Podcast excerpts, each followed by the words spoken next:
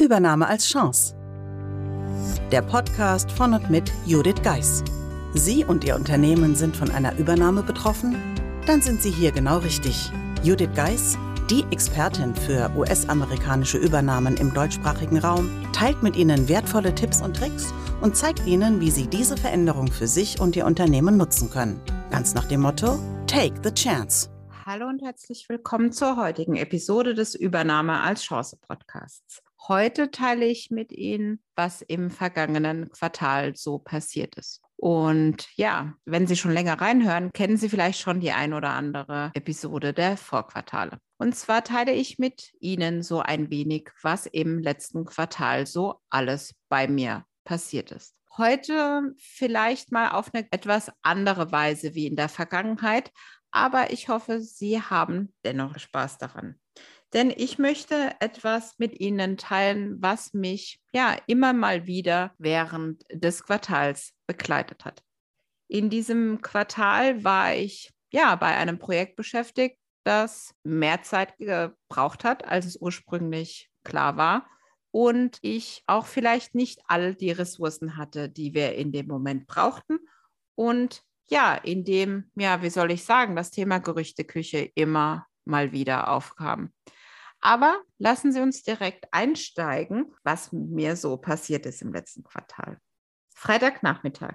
Ich gönne mir heute einen freien Tag, mitten in einem anstrengenden Projekt mit jeder Menge Terminstress.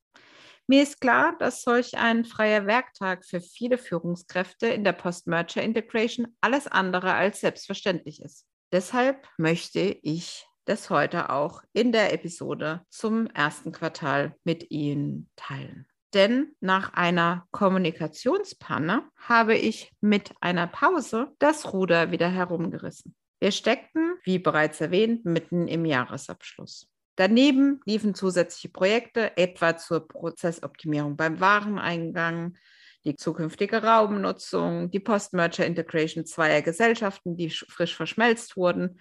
Ein Teil der Firma wurde verkauft. Sie sehen mir, war nicht langweilig. Was ich aber im Petto hatte, war, dass ich nebenbei gemeinsam mit dem Team bereits viele kleine Verbesserungen als Quick Wins umgesetzt habe. Die Englischtrainings liefen gut und bekamen gute Bewertungen. Wir haben in der Zeit dringend benötigtes Personal gefunden, das auch in Kürze eingestellt bzw. starten sollte. Die Gespräche waren vielversprechend.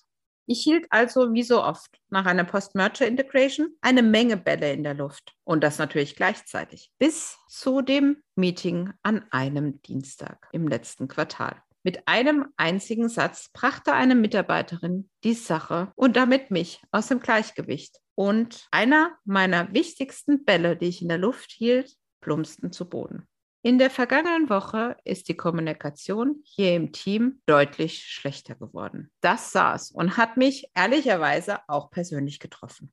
Vor allem deshalb, weil ich ja nach Überlegen feststellen musste, dass die Mitarbeiterin aus ihrer Perspektive recht hatte. Ich hatte in den vergangenen Wochen weniger kommuniziert weil ich zu sehr in Meetings steckte, sich Ereignisse schlicht überschlugen und deshalb aus meiner persönlichen Sicht vieles noch nicht spruchreif war. Dabei war mir entgangen, was sich so im Hintergrund abspielte oder vielleicht sogar in der Gerüchteküche.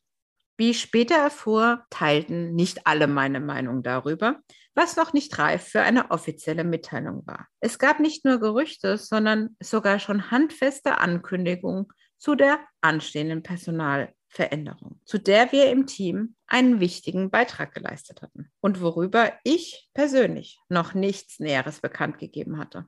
Sie können sich an einem einzigen Finger abzählen, was das für die Stimmung in meinem Team bedeutete. Wie konnte das gerade mir passieren, die immer die Bedeutung von Kommunikation in diesem anstrengenden Change-Prozess betont? Und glauben Sie mir, ich war tief getroffen. Auch damals nahm ich den Freitag frei. Ungeplant und mitten im Terminstress. Ich wusste, was ich jetzt brauchte. Einen freien Kopf. Denn den hatte ich nach den vielen Meetings der vergangenen Tage definitiv nicht mehr. Ich wusste, dass ich von außen jemandem die Situation schildern musste, um selbst den nötigen Abstand zu gewinnen und wieder aus meinen Ressourcen schöpfen zu können. Ich brauchte jemanden mit Abstand und niemanden, der selbst bis zur Halskrause in Projekten steckte. Es war genau die richtige Entscheidung. Erst machte ich einen langen Spaziergang. Dann griff ich zum Telefon und als ich zu erzählen begann, fügten sich die Puzzleteile zusammen. Ich habe es ja selbst in meinem Buch die Übernahmeformel beschrieben. In einer so turbulenten Phase wie der Post-Merger Integration ist es besonders wichtig, dass die Führungsebene mit einer Stimme spricht. Doch eine solche One-Voice-Policy funktioniert nicht einfach so. Sie verlangt vielmehr, dass sich alle darüber einig sind, wann bestimmte Informationen spruchreif sind und wann noch nicht. Mir wurde klar, vielleicht so etwas schiefgehen kann und dass auch ich, die diese Tipps kennt und selbst weitergibt, nicht vor falschen Annahmen sicher bin. Ich war einfach davon ausgegangen, dass auch alle anderen Führungskräfte die anstehende, aber noch nicht getroffene Personalentscheidung als nicht spruchreif ansehen. Doch die freuten sich ganz offensichtlich so sehr über die in Aussicht stehende Lösung, dass sie sich in ihrer Kommunikation nicht zurückhielten. Damit stand ich plötzlich mitten in einem Fettnäpfchen, ohne dass ich mich in der Sache selbst bewegt hatte. Es war mir quasi untergeschoben worden und ich hatte es nicht kommen sehen. Mein Team erfuhr so als letztes davon, wie weit die Personalentscheidung schon vorangekommen war. Und dabei hatten wir die Steilvorlage für die Entscheidung geliefert. Ich habe drei Erkenntnisse aus dieser Situation mitgenommen. Eine One-Voice-Policy, das Sprechen mit einer Stimme, muss ausdrücklich und frühzeitig vereinbart werden. Und ab dann gilt es, die Inhalte der Kommunikation tatsächlich regelmäßig abzustimmen. Erkenntnis Nummer zwei. Selbst aus den stressigsten Projekten können wir uns für Stunden oder einen Tag herausziehen, um unsere Gedanken zu sortieren. Wir müssen es oft sogar, um gute Entscheidungen treffen zu können. Drittens, in schwierigen Situationen ist ein Gespräch oft viel hilfreicher, als zu versuchen, die Probleme nur im eigenen Kopf zu lösen.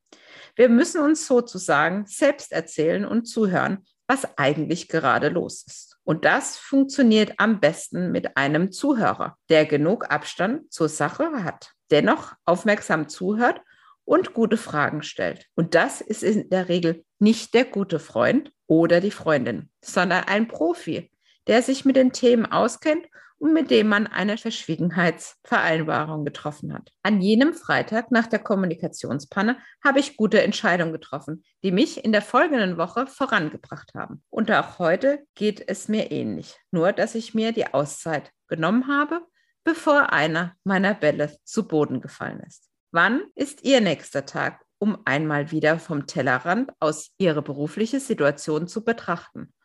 und gute Ideen zu entwickeln? Oder möchten Sie lieber bis zur nächsten Panne im Projekt warten? Ja, dies war der Einblick in mein letztes Quartal. Ich habe etwas, wie gesagt, gekämpft damit, es so offen mit Ihnen zu teilen, weil, wie gesagt, es ist ja nicht spurlos an mir vorbeigegangen und hat mich ein bisschen in der Ehre gepackt. Aber die Welt gehört den Mutigen. Von dem her freue ich mich von Ihnen zu hören, welche Pannen Ihnen gegebenenfalls in der Post-Merger Integration begegnet sind. Sie erreichen mich wie immer unter podcast at thebridge-online.com und natürlich freue ich mich über Feedback zur Episode. Von daher wünsche ich Ihnen jetzt einen schönen Tag. Bis zur nächsten Episode. Ihre Judith Geist.